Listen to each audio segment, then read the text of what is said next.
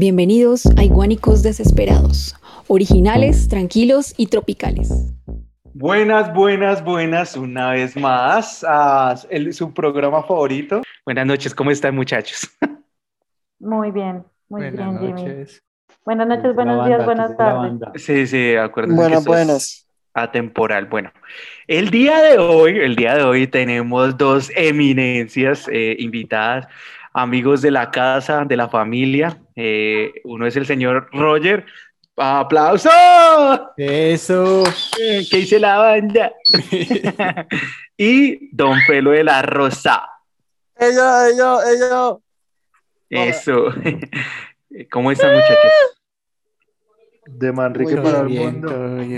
De Manrique. Muy bien, sabroso. De, de Manrique para el mundo. Qué bueno tenerlos acá de nuevo otra vez y pues, pues aceptar la invitación, sacar el espacio. Sabemos que son personas muy ocupadas, empresarios y demás. Eh, bueno, muchachos, eh, este capítulo eh, pues viene siendo consecuencia de lo que venimos hablando durante toda la temporada, de lo que está pasando en nuestro país, en nuestras vidas y como ese es como el capítulo reflexión eh, que vamos a hacer es un poquito más light, más, más ligerito de, digerir y es para que los que estén allá del otro lado se hagan la pregunta y se cuestionen lo mismo. Entonces, yo tengo una pregunta que quisiera hacerles y que y pues que empezáramos a, a, resolver a partir de ahí. Entonces, lo voy a leer, ¿vale? ¿Qué tanto cambiaron sus sueños o expectativas de vida en relación a lo que querían ser de niños? Y me gustaría empezar, por favor, con Harley. ¿Por qué? Porque yo, me, yo mismo me pregunto, uno de niño dice, parce, yo quiero ser abogado. O sea, ¿eso en dónde pasa, marica? Esa pregunta está buena, sí, sí. Pero porque yo amigo. No, no, pues yo sinceramente, y siéndoles muy francos, yo, yo me convertí en, en algo que nunca quise ser. Realmente yo siempre quise ser algo así como, no sé, me gustaba como el tema de la música, me gustaba como el tema de la fotografía, como el tema del arte, me parecía súper interesante. La historia, la filosofía, también son dos cosas que a mí me, me, me matan. Eh, pero así en resumidas cuentas yo me convertí en algo que nunca quise ser. Yo recuerdo mucho cuando le, le, le, le, dije a mi mamá que yo quería estudiar música y lo primero que ella me dijo fue que si me quería morir de hambre. Entonces, eh, más allá de eso, eh, estuve, me puse a mirar Pensum y pues eh, el derecho era lo que más me arrimaba hacia la filosofía, que también es un campo que me gustó un montón y pues por eso también decidí estudiar derecho, sin mencionar otros ítems o factores que también me llevaron a esta carrera. pero, pero o sea, con la pregunta que formula Jimmy, básicamente mm, ha cambiado un montón. O sea, hoy en día soy algo que eh, nunca quise ser, pero pues que hoy en día le he cogido amor y le he cogido cariño a, la carrera que ejerzo. y bueno. Bueno, pues pues sí, es que pues yo a Harley me lo imagino en, en, todo lo que dijo, filósofo, música, arte, pero abogado, mi perro se dijo, dijo, dijo, un amigo allá de los Libertadores cuando se enteró que, que, yo, que yo ahora soy abogado, dijo, puta, tantas leyes que usted rompió y ahora es abogado. no, a ver, y sí.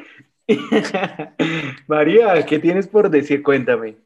Sí, yo quería como agregar una cosita. Eh, digamos que nuestro capítulo de hoy trata sobre si, somos, si trabajamos en lo que nos gusta o trabajamos en lo que nos toca. Por eso esa hermosa pregunta con la que comenzó Jimmy, que nos dejó a todos, a todos en este momento estamos sudando la gota fría pensando que vamos a contestar. Pero, no, no. pero, pero, pero está bueno es que después del capítulo anterior, o sea, yo dije, no, tengo que llegar con toda, yo no puedo quitar el puesto por Satán y la chimba.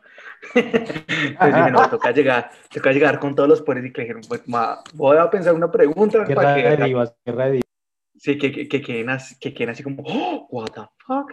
Bueno, entonces, sigamos con Sata, ya que está ahí que se habla. Bueno, bueno, bueno. Amigo. Pues bueno, parce, digamos que yo hice la respectiva investigación y le pregunté a mis papás yo qué decía que era que uno que, que quería hacer cuando era chiquito, que quería hacer cuando, de, no, al revés, de chiquito, qué quería hacer ahora de grande. Y la primera respuesta fue que mi mamá decía, usted quería ser policía.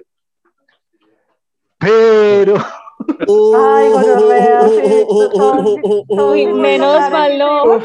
Uy, no. Digamos, Marica, no sé por qué. Imaginémonos esta que situación. le decimos a Sata. Menos mal, no, marica. Don Zapateiro, ¿cómo está, Don ¿Cómo está? duro, no, o sea, que si digamos que- hubiera sido policía, Marica, digamos quedó que- esa embalema revolucionaria, man. digamos que de chiquito yo siempre decía el tema de que quería ser policía y digamos que llegó ese punto en donde creo que todos los hombres de este país, entre décimo y once, a todo el mundo le meten el temor de que se lo va a llevar el ejército a pagar servicio. Uf, Y llegó la fecha del sorteo, de la tan esperado examen de que a todos nos de la, de la, la tanteada.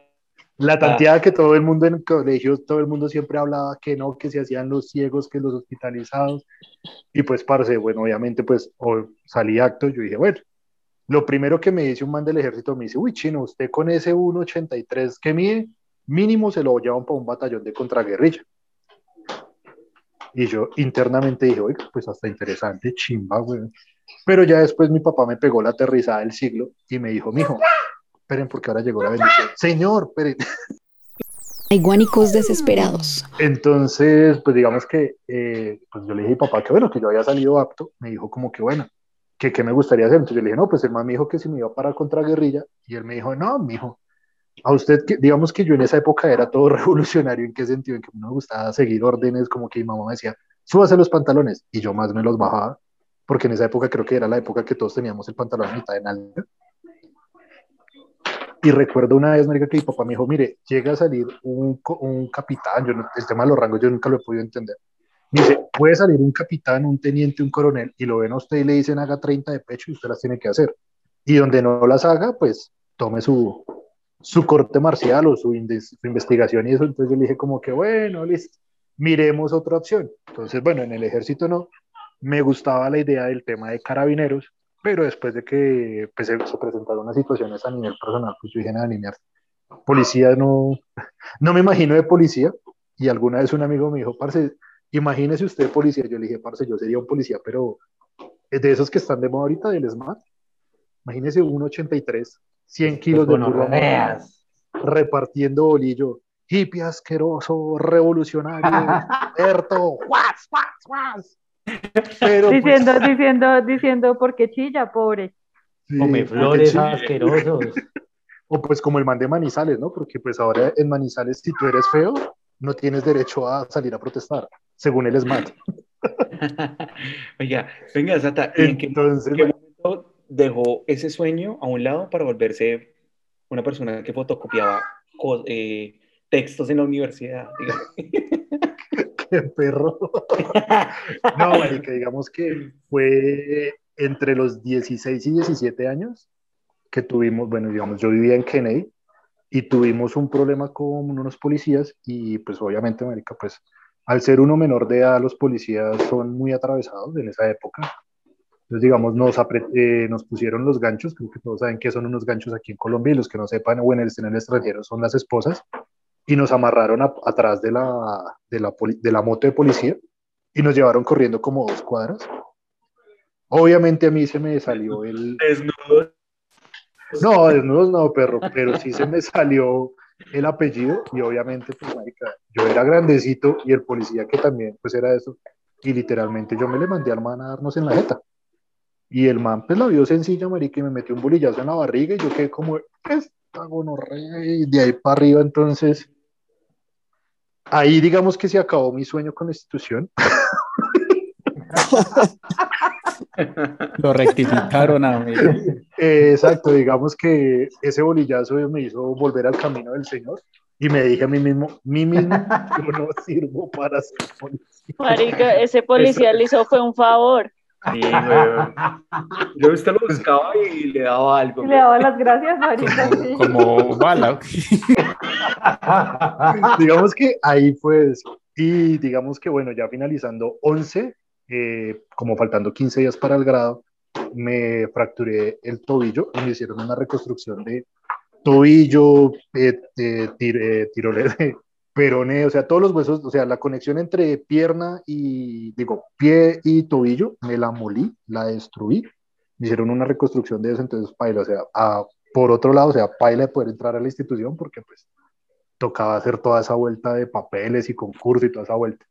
Y un amigo que estudiaba conmigo me dijo, oiga, América, en donde voy a estudiar eh, están dando diseño gráfico. Yo le dije, venga, consígame el pensum. Y pues, marica, digamos que en esa época la Tadeo, creo que era, pues mi papá siempre me dijo, no, estudie en la Tadeo. Pero, marica, la Tadeo, creo que en esa época el semestre salía como en cinco palos algo. Y pues, marica, pues mi papá... Oh, Martica, el primer- la Tadeo. el exacto, o sea, el primer semestre se lo puedo pagar, el segundo no. Entonces yo dije, bueno, pues es eso o me presento a la nacional. Me presenté tres veces y las tres veces me dijeron, como papi, siga su camino en la privada, siga su camino. en la Tú naciste para ser policía. Y ya. y- Sí, exacto. Pero no, digamos que no. Ahorita sí soy feliz siendo diseñador gráfico. Me ha traído muchas cosas. Digamos que en la carrera conocí a mi esposa. Y ahí vamos, ahí vamos dándole, aprendiendo de este mundo. Y eh, después del, del episodio de 18 días de escuchar a, a, ¿qué? A Ana, marica, me siento feliz porque no somos los únicos diseñadores, o sea, ya sabemos que los diseñadores no somos las perras en, el- en Colombia para el trabajo. Hay otras empresas Sata otras que nunca, son- Sata nunca pierde la oportunidad para mencionar eso sobre cuánto gana un especialista de la salud. Hay guánicos desesperados. Felo, cuéntanos.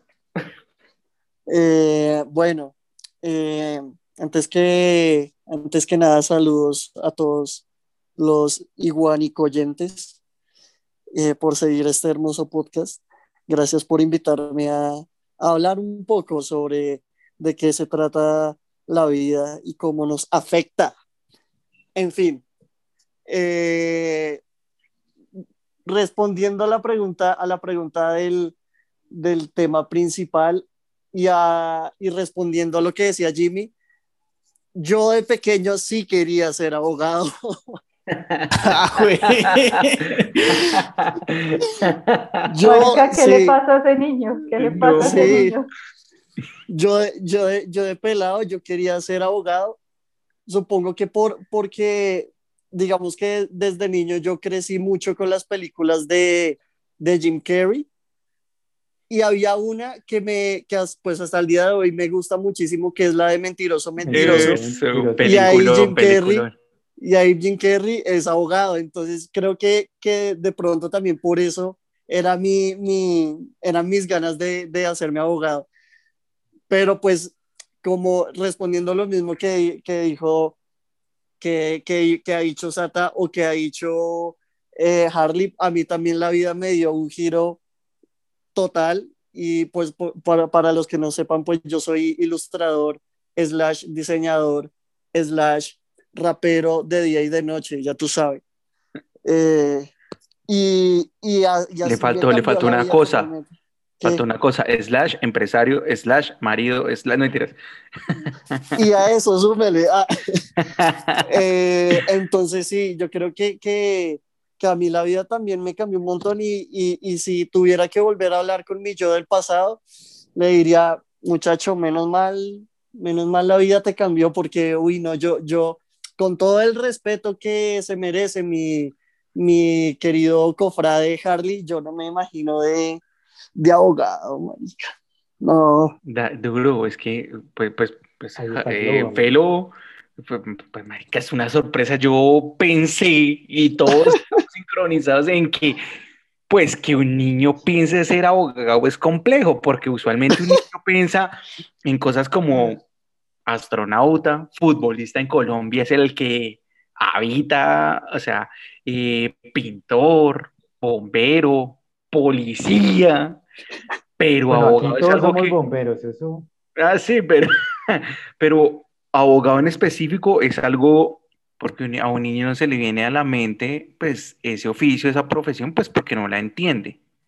Entonces, pues, es, es complejo entender eso. Pero bueno, ya sabemos que los casos existen y, y, pues, bueno, Entonces yo quisiera ahora darle pues la, la, la, la, la palabra a nuestro siguiente invitado, que es Roger, que ya es otro caso aparte, que este, este, este man más o menos es eh, enviado de los extraterrestres. Es Neo, es de Es. Neo, sí. Eh, exacto. Solo, solo que le dieron a tomar las dos pastillas y, y a escoger las dos las pastillas dos. y se las tomó las dos, sí. Cuéntanos, Roger. Eh, bueno, para los, bueno, creo que nadie sabe, eh, yo soy programador, para los que nos escuchan, eh, y no es que yo ya tampoco nacido con el teclado debajo de la mano. Yo cuando era pequeño tenía, bueno, la gente siempre hace la pregunta que me parecía, toda la vida me ha parecido muy incómoda y es, ¿qué es lo que usted quiere hacer? Y yo más o menos, según me dicen mis papás, eh, yo quería ser como un vago porque me daba rabia cuando me preguntaban y a mí, a mí de por sí me parece una especie de crimen que le hagan eso a una persona menor de 18 años porque uno no sabe nada de nada. Y bueno, yo básicamente... eh, Todo el mundo es- lo veía con el costal.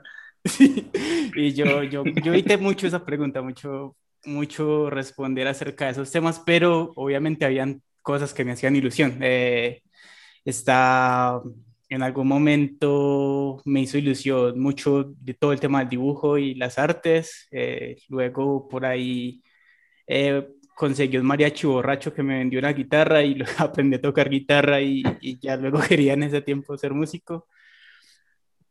Y luego pues hubo una persona que, que digamos que me ayudó un poco a, a enfocarme porque yo era una persona muy pesimista en mi infancia. Entonces, en ese momento, eh, eso fue cuando yo estaba en décimo y, y- y digamos que en ese momento es el, es el momento en donde llego, mi vida se quebró un poco. Entonces yo dije, tengo que hacer algo, tengo que decidir qué voy a hacer en más. Y estaba entre la Pero, música. ¿Nos puedes contar por qué, por qué estabas como pesimista? ¿Por qué decías que se te quebraba un poco en ese momento? Como para que podamos entender cómo era tu situación para El, elegir. con- el- el contexto del, del pensamiento. Sí, lo que pasa es que yo vivía como en un barrio un poco marginal eh, y una cuadra un poco más marginal porque era como la olla de todo Manrique y Manrique ya de por sí es con- bien conocido por su O, mala o sea, fama. o Roger vivía... Como, como en el barrio de Mayala del barrio. Sí, No, no, no. Eh, Yo creo que el mejor ejemplo es Roger vivía en el Bronx de Manrique. ¡Qué güey! Entonces, realmente Vendedora de rosas. 80% de las personas tenían y tienen pues actividades ilegales y, y, el, y la aspiración de vida es muy diferente a la que muchas de las personas tienen. O sea, todos mis amigos siempre querían ser o los que mandaban en la cuadra o, o los que llegaban con plata cada fin de semana haciendo actividades delincuenciales. Y entonces para DT. mí, sí, en una DT. Entonces la, digamos que era muy difícil ver más allá de eso porque literalmente en la cuadra no había nadie que hubiera progresado de otra manera. E inclusive los que eran más honestos se veía como si, como si les fuera más mal que a los que eran deshonestos. Entonces, bueno, en fin, eh, yo no quería hacerlo de esa manera. eh, eso era lo único que yo tenía fijo, que no quería como estar en, en ese mundo. Y hubo una persona que fue el- la mamá de mi mejor amigo, que digamos que yo, yo era medio vagales en el colegio, pero a mí siempre me iba bien en los exámenes. Entonces la mamá de mi amigo me dijo que le explicara matemáticas, una señora pues ya de 40 años, porque ella estaba estudiando para ascender en la empresa. Y ese día yo le expliqué a ella, ella me dijo como, como sé qué quiere ser y yo otra vez evadiendo la pregunta, yo no, yo quiero ser un vago. Y entonces ella me dijo, pues, pero ¿por qué? Y eh, eso todo, todo lo que se desemboca de esa pregunta es como malo, pero al final ella, mm, ella me dijo como, pues vos sos muy pesimista porque yo siempre le respondía, yo para qué voy a estudiar si yo no, con, pues no conozco a nadie que le haya ido bien con intentar llegar como a, a otro nivel. Yo quiero un trabajo relajado que, con el que pueda vivir bien. Y ella me, como que me indagó un poco más hasta que al final ella, ella me dijo como, pues yo sé que, que nosotros no tenemos oportunidades, ¿no? Pues no es como que vos vas a conseguir un trabajo por recomendación o porque alguien te va a decir vení que hay una vacante allí que, en la que nos puedes ayudar. Pero hay algo que, aunque este país sea corrupto, toda persona en una empresa o en un emprendimiento o en un proyecto necesita alguien que resuelva, necesita alguien bueno. Entonces, ninguna empresa ni ninguna institución puede manejarse 100% por la rosca. Entonces, usted tiene, si usted quiere hacer algo, usted tiene que pegarse de lo que usted tiene, usted tiene que ser bueno en lo que sea que escoja que haga, y eso lo, lo debería en teoría llevar a donde, hasta donde usted quiera llegar como enamorar, no enamorarse de este man, ¿sí o no? Y en ese, momento, en ese momento yo era un guitarrista así chirrete, yo tocaba en el Parque del Periodista, así en donde fuera. Pero pues en ese momento pensé bien y me recordé mucho, bueno, yo soy, a mí me gusta mucho el anime, las caricaturas y, y todo eso. Y bueno, yo amaba Laboratorio de Dexter. Ah, yo también lo amo. Oh, hermoso. Eh, y entonces, y además en el anime, de los programadores o la gente de sistema siempre es como son re pro. O sea, eh, obviamente no es así en la vida real, es, somos... Hay desesperados. Entonces, haciendo un resumen, eh, eh, la, la, mamá de mi mejor amigo me ayudó muchísimo a, como a, a tomar esa decisión. durante todo el, el grado 11 me enfoqué como en en qué era lo que quería hacer y, y, bueno, inclusive en esa época recuerdo que leía a los profesores que, que me importaba un culo si ellos me, no me pasaban en el año porque yo lo que iba a hacer era pasar a la universidad y como que era algo así como el primero que pasaba a la universidad de ese colegio, entonces era muy difícil que no, no me dejaran el año. Eh, y ahí fue, justamente, yo solamente me di cuenta que iba a estudiar sistemas cuando me, me, iba a inscribir a la universidad, como, bueno, ¿para qué carrera se va a presentar? Y yo como que, bueno, y ahí viene toda la imagen del laboratorio de Dexter y todo eso, y, bueno, escogí sistemas, stream, sin mente. Luego, cuando uno entra a una carrera, me imagino que eh, los que lo han vivido eh, tienen esa percepción que uno no sabe lo que es una carrera hasta mucho después, o sea, uno sabe el nombre, sabe más o menos qué es, pero una carrera, además que uno no sabe lo que es, no sabe todo en la cantidad de cosas que se bifurca. Uf, sí. Y bueno, pues ahorita, por ejemplo, yo soy ingeniero de sistemas, pero yo le digo a todo el mundo que yo soy programador, que yo, yo no tengo nada de ingeniero ni nada de nada, yo lo único que hago es programar.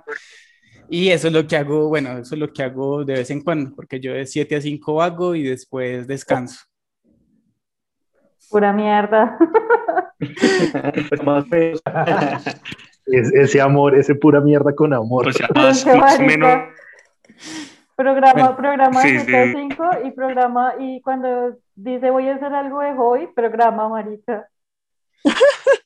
Sí, la verdad, ya después que encontré esto, pues que me, me gustaba como todo el tema tecnológico, ya sí, respondiendo más cercano a la pregunta, yo no sabía que iba a llegar a ser programador, ahora que soy programador, sí me gusta mucho lo que hago. Eh, sin decir que uno, digamos, uno siempre tiene el derecho a cambiar o, o, no todo lo que uno hace está alineado a lo que uno le gusta, pero en general soy muy, estoy muy contento de ser, siendo programador.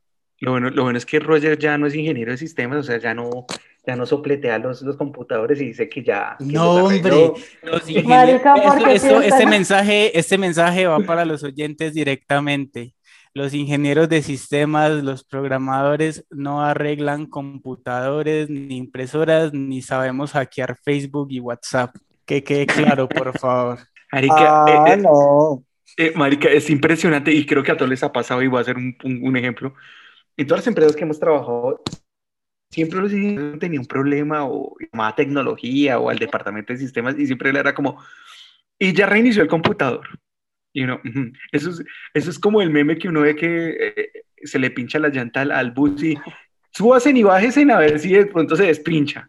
Eso tiene un lema, cuando algo falla, le dicen haga la, de la, la, del ingeniero. ¿Y cuál es la del ingeniero? Apague y prenda. Esa es, es infalible, muchachos, eso sí no es mentira. Avalada por mí.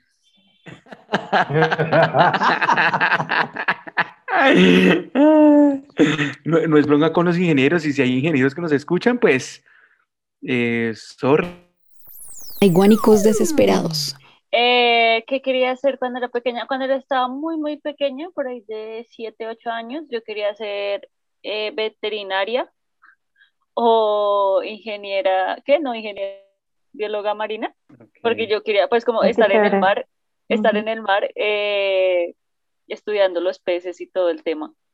Y ser Y sirena. ya, sí, y ya después cuando crecí, eh, si se remiten a nuestro capítulo sobre los 30, ahí conté que estaba como en opción entre diseño y psicología y que pues mi papá me dio un consejo y terminé eh, seleccionando diseño y vivo muy feliz. De pronto no lo practico tanto como, como debería ser desde la institución, o sea, como desde, sí, desde lo profesional, pero pues el diseño me ha abierto muchas puertas para lo que hago actualmente, para, para mi emprendimiento, para, sí, de lo que vivo, o sea, y me gusta mucho, me gusta mucho. O sea, como que eso me abrió puertas a, a, a cosas que realmente me gustan. Entonces, vivo muy feliz con eso. Yo, yo creo que no es que no lo practiques como la academia lo dicta, sino que yo me he dado cuenta que en este mundo, y más que todo el de los diseñadores, nos terminamos especializando como en ciertas cosas, ¿sí me entiendes? Y yo siento que lo que tú haces es muy eh, artesanal, o sea, lo considero que es todo un arte porque es muy manual y eso, pues sin lo manual no hubiera existido luego lo digital, entonces pues lo que tú haces es algo muy respetable. Yo, yo creo que no es tan respetado, tan institucionalizado como lo dices, sino que es otra rama. Yo lo pondría de esa forma. Sí, sí, sí, pues, como pues, que eso, eso me abrió eh, como la puerta a un montón de técnicas, que es lo que yo pues hago y lo que me ha gustado aprender. Soy como muy, en eso sí he sido como muy autodidacta, digamos que la academia, como dice Jimmy, le enseña a uno como cosas muy básicas, eh, pero pues para profundizar eh, no, no he tomado como cursos, sino a pura tutorial de YouTube.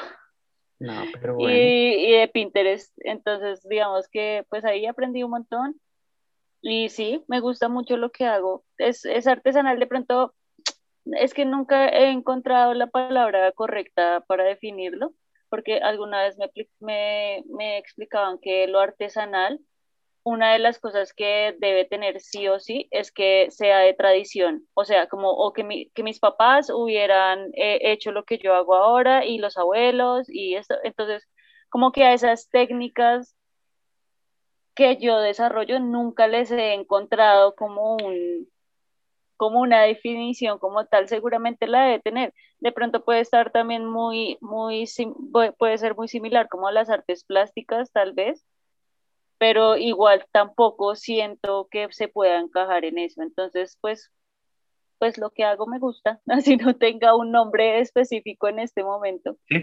Que yo le decía a Paris eh, que qué tal si ella es la primera, o sea, la primera generación de eso, si eres la pionera, pues puede, puede ser, o sea, míralo desde ese punto de vista.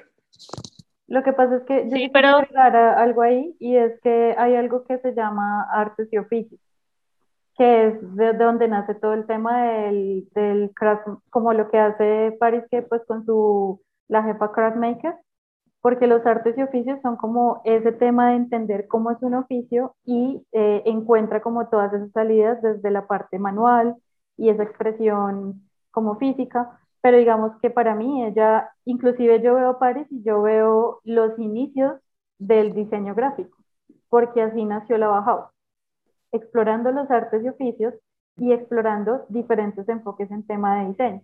Entonces, creo que hay un tema mal o los, los, los chicos que están estudiando diseño gráfico y si alguno nos llega a escuchar, cuando estamos en la universidad siempre creemos que el futuro de un diseñador gráfico es trabajar en una agencia de diseño. Y no, realmente el diseño, todo lo compone el diseño, el diseño gráfico no es solamente publicitario o, o de agencia o de marketing o de impresos, y pues ahora entra como en el mundo de la página web, sino que se desprenden un montón de ramas y la base del diseño es los artes y oficios y la exploración del diseño como un todo. Entonces, para mí, Paris está haciendo diseño puro, o sea, literalmente no se amarra a solo una línea de ejecución, sino que tiene un, una exploración constante de los materiales, de los objetos y demás. Y inclusive pues en Bogotá hay una escuela que se llama la Escuela de Artes y Oficios, donde enseñan esas cosas que se van perdiendo porque las personas tienden a creer que solo, solo hay carrera, pues que una carrera solamente es la que enseña en una universidad y que tiene que ser con una titulación como abogado, médico, ¿cierto? Ese tipo de cosas. Entonces quería como complementar ese pedacito. Gracias, Mari. Buen Sí. dato. Y no, Mari, pues sigues tú. Que tú, tú- eh, eh, este es uno de esos casos que uno dice, ok, eres una cosa y ahora, ¡bum! Volteaste literalmente la torta y ahora soy otra. Cuéntanos. Mm, Bueno, yo, así como muchos de mis iguanicos compañeros en este podcast, soy de profesión diseñadora gráfica. De niña, yo quería ser mecánica automotriz como mi papá. Entonces, siempre como que quise aprender ese oficio y seguir con el tema de la mecánica automotriz porque mi abuelo paterno era mecánico y le enseñó a mi papá desde niño todo lo que es el tema de la mecánica. Y, me, y como que yo crecí viendo eso a mi papá y quería hacerlo, y también es como el vuelco total, el cambio. Terminé haciendo el tema de diseño gráfico, no sé, para mí el colegio fue muy duro, realmente no hubo nada que me conectara con lo que me enseñaban en el colegio, que la gente dice, a mí me gusta la biología, a mí me gusta el español, a mí me gusta la química, a mí no me gustaba ni mierda eso. Yo literalmente sí era vaga y literalmente sí me tiré, o sea, yo me tiré hasta descanso, marica, creo que en los podcasts de la temporada 1 les conté la- las pelas que me daba mi mamá y cuando me iba a tirar de taxi, los atentados que te hacían, más bien. y que me iba a tirar un taxi, entonces podrán imaginar, pero mi colegio tenía una, como una materia como relleno, no sé, que era eh, o comunicación o em, diseño, te enseñaban diseño. Y, y uno como a partir de noveno eh, podía irse por esa línea y me gustó, me gustó ese tema.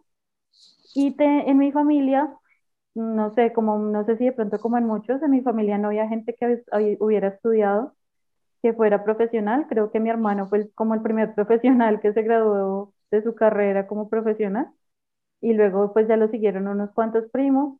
Y en mi carrera había un primo que estudiaba diseño gráfico. Y en esa época, muchachos, el diseño gráfico era la carrera más desconocida que podía existir en Colombia. O sea, nadie tenía idea que hacía un diseñador gráfico, nadie, o sea, en la vida. Nada. Los computadores eran Windows 95, o sea, se podrán imaginar. Y yo cuando iba a la casa de mi primo veía las cosas que hacía y me volaba en el cerebro porque pues, hacía unas cosas brutales, tenía que los, los- las revistas hechas a mano, porque en ese tiempo todo era a mano, no existía eh, que Adobe, que Illustrator, que nada de esas cosas. Entonces ahí se me, yo dije, quiero hacer, quiero estudiar lo que estudió mi primo y quiero estudiar diseño gráfico. Y ya, pues eso me llevó a, obviamente, la indisciplina que tuve en el colegio eh, y lo, lo poco como avispada que fui en ese tema eh, hizo que perdiera unos cuantos semestres de la universidad y posteriormente pues ya primero hice un, un técnico, entonces he vivido lo que es estudiar un técnico y luego que es estudiar un profesional. Y yo pienso que lo que a mí, lo que le deja a uno en la universidad es no cómo hacer la tarea. La tarea uno la aprende en el trabajo. Lo que le enseñan a uno en la universidad de pronto es más, y lo digo que veo la diferencia porque es muy diferente un técnico a un, un técnico te enseña a ser obrero y con, pues, perdón, pero es verdad, yo soy técnica y a mí me enseñaron muchas cosas en cuanto a herramientas, pero la universidad me enseñó muchas cosas en cuanto al pensamiento, que hace que uno vea las cosas diferentes. Y como dice Jimmy, pues miren, quería ser mecánica, luego diseño gráfico. Eh, desde hace unos siete años trabajo en la industria de, del software y, y me, espe- pues me, me ejerzo algo que se llama consultoría en experiencia de usuario, que pues por ahí buscarán en internet qué es eso. Pero en medio de mi búsqueda de siempre como hacer cosas nuevas, hace poco terminé mis estudios como chef pastelera, entonces tengo otra carrera que ya, y es completa, pienso que sí es diferente, porque no tiene nada que ver con el diseño, pero al mismo tiempo tiene que ver todo con el diseño. Porque es crear cosas, diseñar, diseñar alimentos, diseñar cómo se va a ver algo, eh, hacer química, hacer muchas cosas, y eso me parece una, una putería y, me encanta ser chef pastelera y, y pues es algo más. Entonces, eh, ¿estoy siendo lo que era cuando niña? Pues yo creo que no, pero al mismo tiempo como que sí, como que desde cuando ya más o menos desde los 12 años dije me voy a enfocar en el diseño y pienso que, que sigo haciendo eso, eh, así sea otra rama, así sea un tema más de, de, culinaria, pero, pero para mí ahí también estoy haciendo como, como diseño. Hay guánicos desesperados. Yo creo que lo importante ahí es eh, realmente que eh, tomamos un camino y ese camino nos ha llevado a otros, a otros caminos que la vida le pone a uno al frente, que uno decide si tomar o no tomar, y si le gusta o no le gusta. Entonces yo creo que todos han tenido ese proceso que ha sido eh, de, de, cierta manera bonito para cada uno, de, lleno de aprendizajes, de querer ser filósofo a ser eh, abogado, de querer ser mecánico automotriz a ser chef pastelera, y, así con todos los casos. Eh, entonces, pues yo creo que eh, eso es importante también uno reconocer su camino y pues la labor que ha hecho en él, ¿no? Entonces yo creo que sigamos con Sata, que ya, ya, ya lo retomamos. Entonces, bueno, quedamos en la parte eh, que yo iba a empezar a estudiar en la universidad. Entonces, pues, Libertadores creo que entramos pagando como millón ochocientos, millón novecientos, creo que era como el promedio que pagábamos todos. Y pues Tadeo eran casi cinco palos. A eso pues tenemos que sumarle el tema de materiales, eh, farras, transporte. Y pues la, la discusión en la, mesa siempre... La farra va incluida en los costos. En los costos, obvio, obvio. Entonces llegamos a un punto, llegamos a un punto en donde pues mi papá me dijo, le pago el primer semestre y no le puedo pagar el segundo. Entonces nada, pues entramos a Libertadores y cuando yo le dije que quería estudiar diseño gráfico, él me decía, pero usted, diseñador gráfico. Nunca cogió un lápiz. Sí, o sea, o sea, nunca he hecho un dibujo, ahora se las va a dar de artista. Entonces, pues obviamente, eh, pues yo tenía un primo que vivía en Estados Unidos, bueno, que vive en Estados Unidos, el man es diseñador gráfico, salió de la TAE. Yo dije, pues si este marica pudo, este pechito también va a poder. Obviamente, pues no es el mismo nivel adquisitivo Colombia-Estados Unidos y no es el mismo presupuesto de lo que pagan allá lo que pagan acá. Pero, no, digamos, eh, además otra cosa que mi papá siempre nos decía era que él quería, de sus, de sus dos hijos, él siempre quería tener o un médico o un abogado o uno que estuviera en las fuerzas militares, sea policía o fuera. Entonces yo le decía como que, bueno, se intentó hasta cierto punto, pero pues el policía no nos devolvió al que, que eso evolucionó como las generaciones. Yo me acuerdo que en la época de mis abuelos, o sea, era un honor que la familia tuviera un profesor y un cura o una monja. Y ahora es como que una familia tenga un abogado y un médico. No, yo, yo, creo, yo creo que eso ahorita ya, ya cambió, porque ese abogado médico también era como noventero como, sí, sí, como, sí, como pasa época. Yo creo que para esta época. Una psicóloga o un psicólogo. Podría ser, sí, sí, sí, sí. No, ahorita, ahorita es o niño gamer o OnlyFans. O.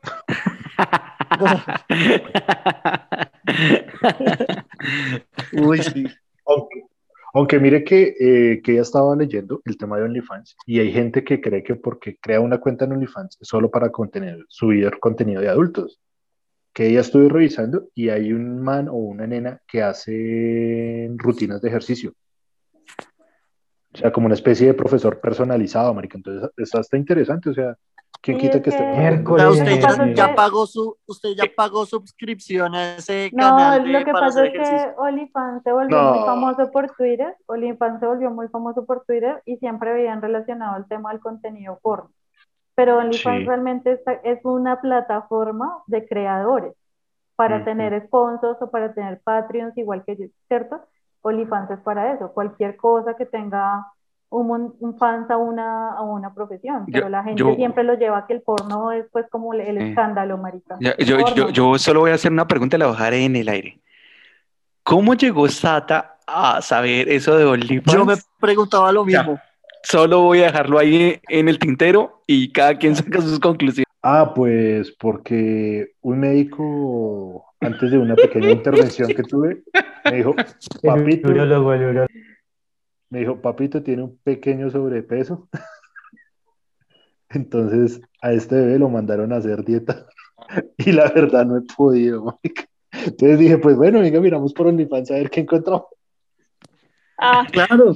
Ah, obvio, como OnlyFans es el lugar al que uno recurre cuando va a hacer ejercicio. Es que, es que- quiere recurrir a la, a la, a la, a la dieta de- del caballo, agua y paja. Ajá. al- y, Hay, que- hay que, hay que apoyar, hay que apoyar, hay que apoyar. y- y ese brazo así como el de, el de, Mor- el de Morty en la serie, todo venoso y musculoso. Hay guánicos desesperados. Bueno, yo me pregunto a mí mismo la misma pregunta que le hice a ustedes y digo, bueno, los que me conocen saben que mi historia es un poquito parecida a la de Roger. Eh, pues ya lo he dicho antes, yo una familia humilde que, ah, y pues hemos venido avanzando y pues afortunadamente ahorita estamos, digamos que bien. Eh, yo sí desde muy niño eh, descubrí que me gustaba. eh, al principio lo vi como un hobby, eh, me gustaba dibujar y, y todo eso pero yo siempre me cuestioné porque, digamos, eh, en uno alinearse con los demás y eh, un pelado en el colegio que en esa época estaba furor el manga, ¿cierto? Entonces dibujaban súper, miraban los dibujos de uno y esos dibujos de ese man que, ¿sí me entienden? Entonces era uno como que se desmotivaba. Pero igual yo seguía ahí como en la lucha y dándole y dándole y dándole. Eh, yo me acuerdo que eh, de mis primeros trabajos fue pintar la cuadra eh, con los dibujos de, de Navidad, pues es una tradición que ya se ha perdido en Colombia, que era pintar las calles del el piso. Y así, así como que me empecé a hacer mis primeros pesos de, de, esto. Entonces fui creciendo así, pero y, y como que la vida siempre me fue encaminando, y yo creo que ya lo he dicho en capítulos anteriores, como hacia la, la parte textil. Eh, entonces yo soy diseñador gráfico, pero yo me enfoqué en la parte textil, entonces he trabajado pues ya en varias compañías que se relacionan con eso, en distintos sectores de textiles, desde ropa de cama hasta gorras, he hecho, entonces ya he pasado por todos y he conocido afortunadamente eh, como todos los procesos. Y en este punto de mi vida, yo siempre he sido un fricazo, así como Roger. Yo creo que las caricaturas, no solo para mí, sino para cada, toda nuestra influencia. Eh, entonces, gracias a ser un fricazo. bueno, entonces actualmente, eh, gracias a ser un fricazo, me gusta mucho lo que hago, porque trabajo con licencias, ya había trabajado anteriormente, pero las que trabajo actualmente son pues relacionadas a muchas cosas que me gustan, como cómics y series de Cartoon Network y demás. Entonces, yo solo, yo desde que escogí ser diseñador gráfico, sabía que tenía un balazo. Solo tenía un balazo para poder salir adelante. Hay guánicos desesperados. Bueno, yo, yo, yo aquí quería dar como unos datos y es que según la Organización Mundial ha reconocido como enfermedad el síndrome de estar quemado el síndrome de burnout, se llama eso. Y esto se va a implementar a partir del 2022. Lo cómico es que este síndrome del burnout o estar quemado fue escrito por Herbert Freudenberger, no sé cómo se dirá así, tocaría acudir ahí al alemán clásico iguánico. Uy, sí, Eh, más. Y este síndrome fue escrito en 1974. Y ustedes dirán, pero eh, este mapa que nos habla de esta mierda. Y es porque aquí quiero hacer énfasis en los trabajos que nos han hastiado o eh, los trabajos que no nos ha gustado para ni mierda.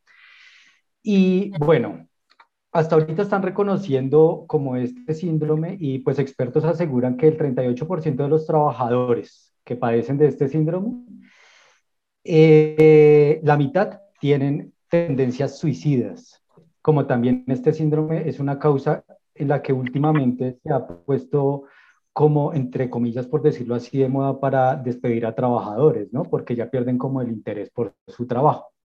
Ahora, eh, ¿alguna vez ustedes se han preguntado en esos trabajos que han tenido, ya sea que les gusten o no, se han formulado las preguntas de qué hago aquí en esta oficina o en este trabajo? Y con esta pregunta no me refiero al objeto contractual de sus funciones, sino al ser como tal.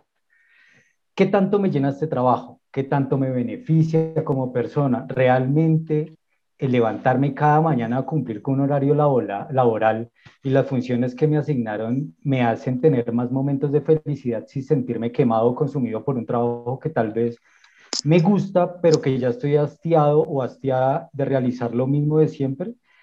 Si bien es cierto, para una empresa usted es un número más, que lo adulen para que se enamore de su trabajo es otra cosa, pero esa estratagema que utilizan las empresas para los, em, para los empleados, eh, hagan como con amor su, su, su, labor, su trabajo, y que no las hagan mal. Entonces, a lo que voy es que, digamos, en mi caso, yo trabajé en Secretaría de Movilidad casi por dos años y para mí fue la infelicidad de la vida, o sea, el levantarme hasta el irme, para mí era una tortura sentarme al frente de ese computador y resolver derechos de petición.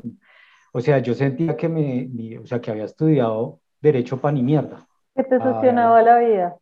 Para llenar un formato, o sea, horrible. Y yo creo que eso no se lo deseo a nadie hasta que tomé la decisión de, de dejar esa vuelta a un lado y, y arriesgarme por otros medios porque realmente la cabeza no me daba, y no me daba, no me a Harley que sí nos ayuda a hacer derechos de petición. No, o sea, es que una cosa es que tú respondas un derecho de petición o lo hagas y otra muy distinta es que te llenen a, a llenar un formato diciendo siempre lo mismo. ¿Sí me hago entender? O sea, siempre encasillaban un derecho de petición, ah, ya sabemos qué contestar, llena este formato. O sea, ¿qué es esa mierda? Eh, ¿Para eso estudié derecho? ¿Para llenar formatos? Esa es mi pregunta. Y yo compartía escenario con otros abogados que decían, es que esto es lo mío. Eh, yo me siento feliz haciendo esto. Yo decía por dentro como, como hijo de putas, weón, o sea, si no lo reta mentalmente. O sea, para mí era una vaina frustrante realmente, triste. Yo quiero decir, pues como comenzar ahí con lo que dice Harley, y es que, o sea, me estaba acordando como de los trabajos que tenía, que dependiendo del, del grado en el que estaba en la universidad, entonces o, o era mesera, o vendía inciensos, o vendía galletas, o vendía DVDs piratas, o trabajaba en impresiones.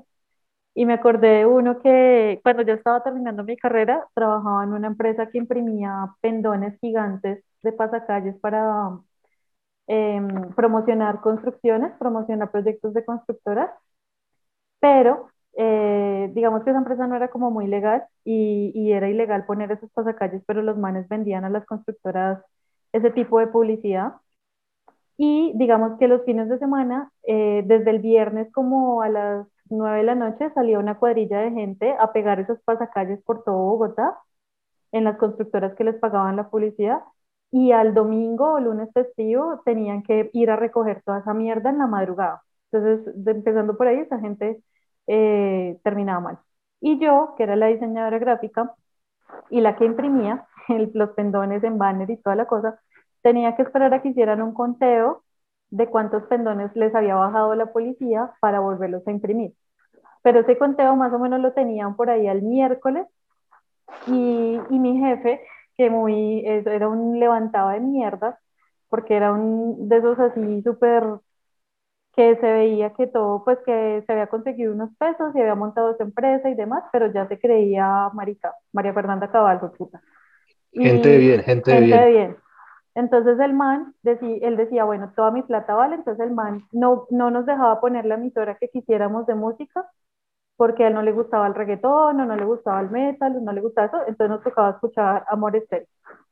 Eh, eh, tenía un computador, pero como no había trabajo hasta el día miércoles que sabían cuántos pendones tenía que imprimir, tenía que esperar a que estuviera listo el conteo para saber qué tenía que imprimir. Entonces, de lunes a miércoles, yo me sentaba enfrente del computador, así, a mirar la nada, porque no podía abrir YouTube, no podría abrir Facebook, no podría, no podía hacer tareas de la universidad, no habían que adelantar, nada. O sea, literalmente pasaban mis días mirando el computador así, hasta que me decían, imprímame tantos pendones de tal proyecto, imprima tantos de tal, porque si se perdieron, etc. lo que dice Harley, o sea, marica, ¿cómo me quedo yo mirando una pantalla durante dos días así, eh, inmóvil? Me ponía a rayar huevonaditas en un cuaderno y si me veían rayando huevonaditas en un, en un cuaderno me llamaban la atención, porque estaba haciendo otras cosas que no eran mi trabajo. Y eh, bueno, eso fue cuando yo empecé a trabajar en vacaciones, pero cuando entré a la universidad, yo dije, tengo materia y tenía clases entre en el día, etcétera. Entonces, cuando tenía esas clases, eh, pues yo me tenía que ir a estudiar. Y resulta que el man siempre, o sea, siempre aparecía que él tenía que tener la impresión lista el viernes en la tarde y aparecían un montón de cosas de, más, de nuevas, etcétera y ya cuando yo empecé a estudiar, como que un día llegó y dijo, no, necesitamos que salgan estas cosas y yo ya me tenía que ir, entonces le encargué a alguien como que por favor terminara de sacar las impresiones que faltaban y yo me fui a estudiar. Cuando volví el lunes me despidieron, que porque había dejado mi trabajo tirado.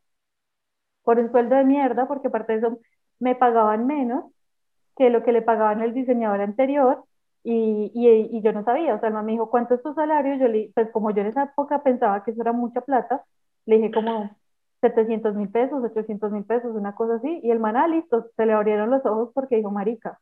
Y aparte de eso, el man dudó en contratarme porque como yo era mujer, la pregunta era, pero tú sí eres capaz de cargar los rollos de banner, es que son muy pesados, y como tú eres mujer, y bueno, un montón de maricadas ahí, súper asquerosas, y digo como, o sea, eh, en ese momento, en ese y en otro trabajo que tuve, dije como, digo, puta vida, yo estoy estudiando para esto, o sea, esto es lo que yo quiero hacer el resto de mi vida, imprimir o estar en estas situaciones de mierda con esa precarización de trabajo que entiendo que muchos diseñadores regalen su trabajo porque obviamente hay mucha competencia y porque precisamente, digamos, está dura la cosa. Pero eso hace que también haya muchos hijueputas que, que tengan ese tipo de negocios y que tengan ese tipo de trabajos y que lo que les digo, o sea, es que ni siquiera poder escuchar la emisora que uno diga, bueno, pongamos una que me motive no, no me gusta esa música, entonces tienen que escuchar Amor Estéreo. Esas cosas son como las que uno dice, uy, puta, para reflexionar toda la vida.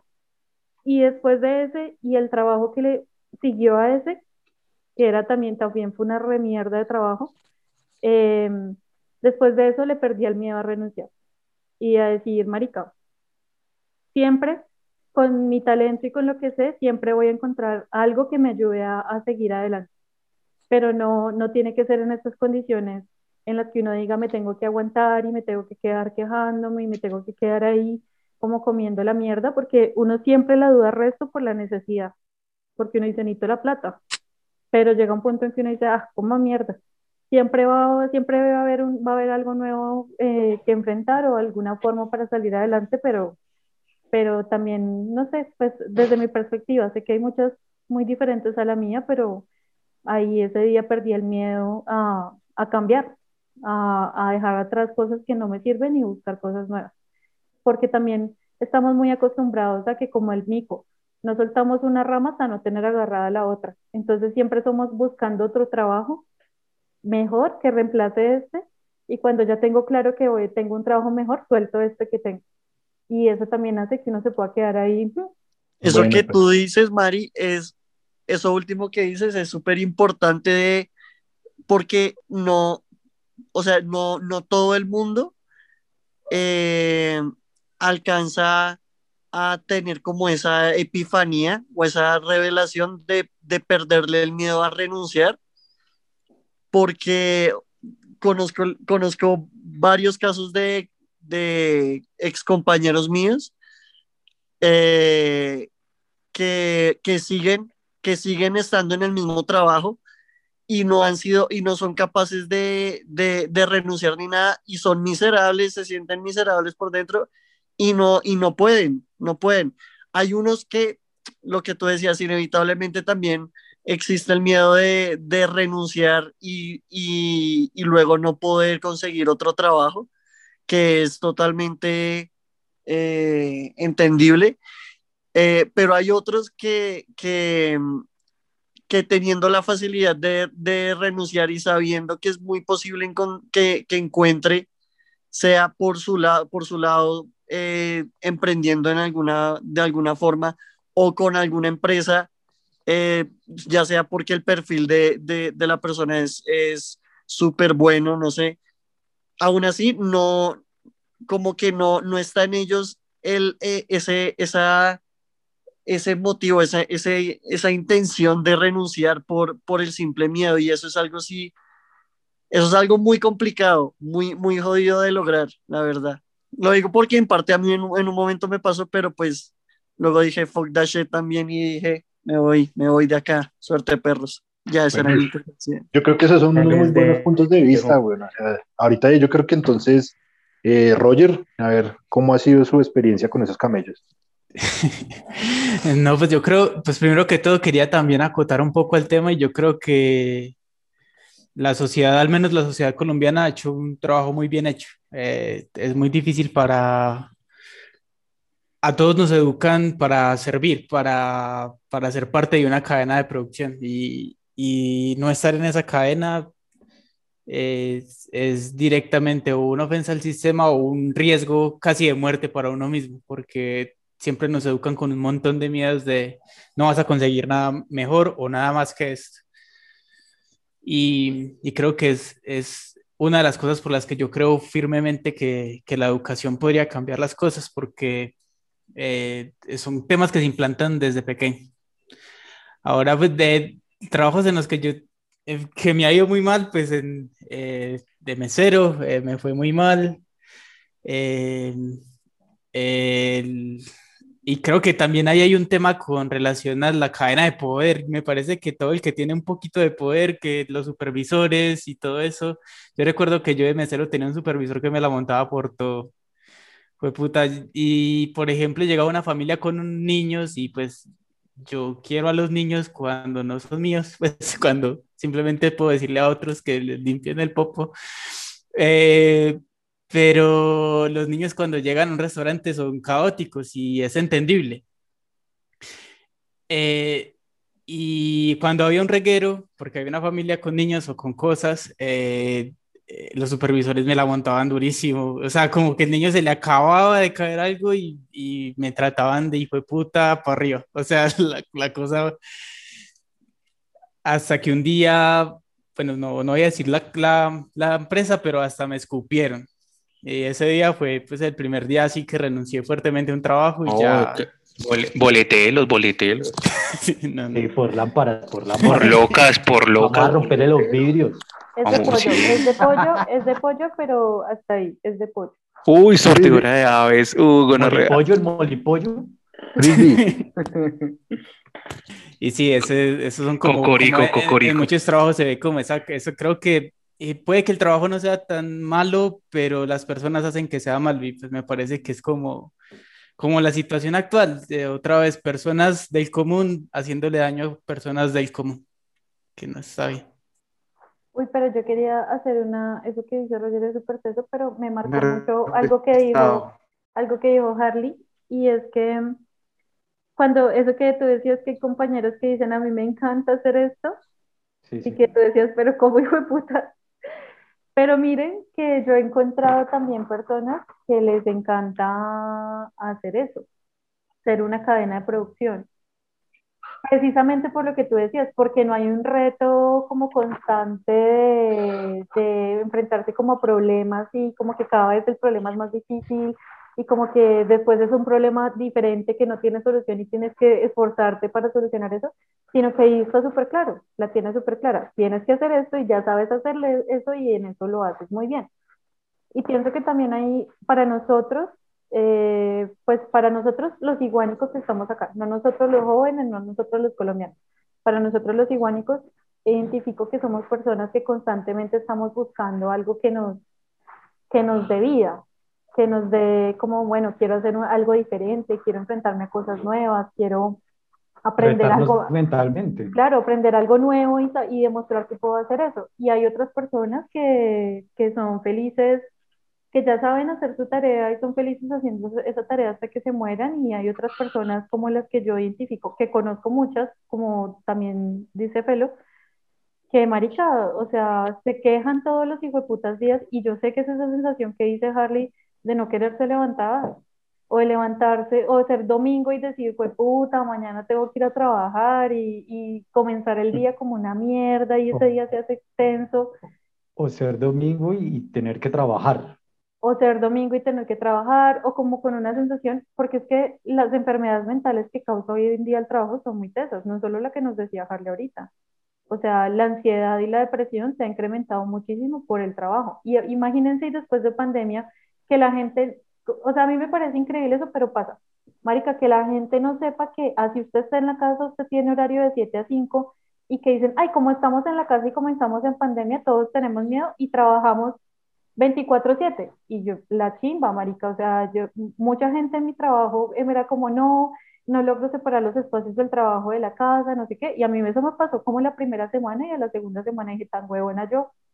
Si yo tengo un horario laboral de 7 a 5 y a las 5, a menos de que haya algo súper extremo, pico y chao, o que necesiten algo de mí. Sí, porque es que eso también es mi vida personal. Y que yo esté en mi casa con el computador del trabajo no quiere decir que, que esté disponible para atender eh, ahora en horario extendido porque ya no me traslado de la oficina a la casa. Y las enfermedades mentales que han surgido a través del tema de los, de las cosas laborales ha sido muy, muy gonorrea, o sea, gente que, que en serio eh, se le corre la teja o que en serio no sabe distinguir una cosa de la otra o que se muere de cáncer o de gastritis o de todo, la ansiedad lo mata por, por no saber diferenciar eso o por no saber decir, pues mi vida es miserable acá, marica, mi vida es miserable acá, que es primero el trabajo o la salud. Entonces, pues obviamente en Colombia sí priorizan si la salud o el trabajo, pero, pero en un mundo ideal, pues uno debería poder decir, no tengo por qué escoger entre el una y el otro. Entonces, quería como complementar eso. Bueno, pues muchachos, Jimmy ya volvió. Jimmy, ¿está por ahí? Y primero que todo quiero hacer eh, decir algo con todas las fuerzas de mi corazón. Te odio, Tigo, te odio. Y- Qué vergüenza con ustedes, yo riéndome de Sata. Te odio, Tigo. Y Papi, odio, El y odio el karma, man- güey. y odio el monopolio que tienen acá, que el edificio solo tiene convenio con ustedes. Los odio. Si, alguna, si alguien es de Tigo, quiero que se sienta ofendido. Te odio. No mentiras. Eh, bueno, eh, yo, ya ni, yo ya ni recuerdo de qué, pero bueno, va a ser muy rápido. Jimmy, te volviste a cortar. Jimmy, muchas gracias por tu participación, lo entendemos. De verdad, sé que sé que es algo muy difícil. Lidiar con, con 20 megas es muy difícil en un, en un, ¿qué? En un municipio antioqueño. Entonces, Malgastó, malgastó esos 20 segundos, marica. O sea, los hubiera usado, en vez de lanzar odios, lo hubiera usado para lo que lo necesitaba. Jimmy, muchas Marica, gracias por tu participación. La cuestión es que, bueno, eh, yo, yo solo tenía un balazo, como yo siempre lo he dicho, que solo tenía un balazo, y yo sabía que lo que iba a estudiar tenía que sí o sí funcionar, pues porque era la única oportunidad, afortunadamente, pues escogí lo que me gustó desde siempre, aunque muchas veces en mi vida me, fui, me vi pues eh, afectado por los comentarios ajenos, pero pues finalmente, perros, lo logré, y esos que me criticaron no lo hicieron. Y eso es para ustedes en la malia. Me encantan esos mensajes llenos de amor y prosperidad. Continuemos. Eh, Profesor Salomón. sí, no, pero son, pero, son, pero son sinceros, son mensajes sinceros. Eh, Este es un programa para ser sincero. Bueno, en cuanto a los, los trabajos así que más he odiado, eh, este, este es uno de los que más he querido y más he odiado porque lo, que, lo, lo quise mucho porque tenía cercanía con ustedes. Eh, ustedes ya saben cuál es. En ese mismo lugar trabajamos con Paris y con María, ¿cierto? Pero lo odié porque me quedaron debiendo plata. Y si escucha esto, sí, te hablo a ti. Págame mi lo plata. sabes. Marica, ese Jimmy lleno de odio. Jimmy no has arruinado Mierda. por estar tirando arena. Tiene arena. Eh, en no, la no. Tiene arena en la vagina. Ya que, ¿en dónde- ¿hasta dónde me quedé? Puta internet. ¿Hasta dónde me quedé? No, te Del escuchamos trabajo bien, que con María pero, pero que te quejas y Ok, te ya. quejas y te quejas ya, marica, Ah, te bueno, quedaron no, debiendo plata, pero lo odias tú solo por Bueno, que, eso, que ¿o le quedaron por debiendo plata. No, no, no, no, no. Nunca había pasado por eso. Los otros trabajos tenían cosas, pero digamos que nunca así de, de fuerte.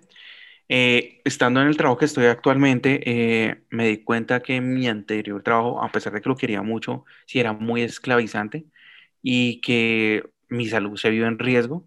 Y ahora que estoy pues ya del otro lado, pues eh, me doy cuenta de la importancia de eso. ya no vivo estresado, tengo más tiempo para mí, para mi familia, para todo. O sea, entonces, si un consejo, marica, primero está uno segundo está uno y tercero está uno y por ahí de décimas está la empresa. Eh, cuando lo despiden a uno, no piensan en uno, sino pico y chao y asimismo uno debe pues cumplir sus funciones, ser un buen pues un buen elemento para la empresa, pero eh, no sobreactuarse. Creo que es importante. No entregarle la vida a una oficina que, o a una empresa que el día que tú ya no le sirvas, chao. Entonces, es pensar como ellos. Eh, este simplemente es un convenio y ya. No hay que ponerle tanto corazón y sentimiento a la vaina. Esa es como mi conclusión. Aunque también es el caso, aquí no aplica porque no hay un iguanico que tenga esa percepción para que se dé su punto de vista, pero conozco el escenario que el trabajo les dio sentido a sus vidas. ¿Sí los han visto o no los han conocido? He visto gente que, que ama eso. Sí, yo creo que es importante entender que digamos, las motivaciones de todos son diferentes y si no, pues la sociedad no podría funcionar como, como funciona. Tenemos que tener personas que hagan las cosas a su manera. Sí, eso sí, digamos así, esa, eso que dice Roger, me, digamos, yo lo voy a eh, empatar con una experiencia que tuve, creo que es uno de los, si no es uno de los peores, es el peor trabajo que tuve, porque, digamos, en, esa, en, digamos, en esos huecos entre semestre, pues uno queda en vacaciones y uno dice, bueno, pues vamos a conseguir plática para ayudar a pagar el semestre o pues para las politas, para la farra.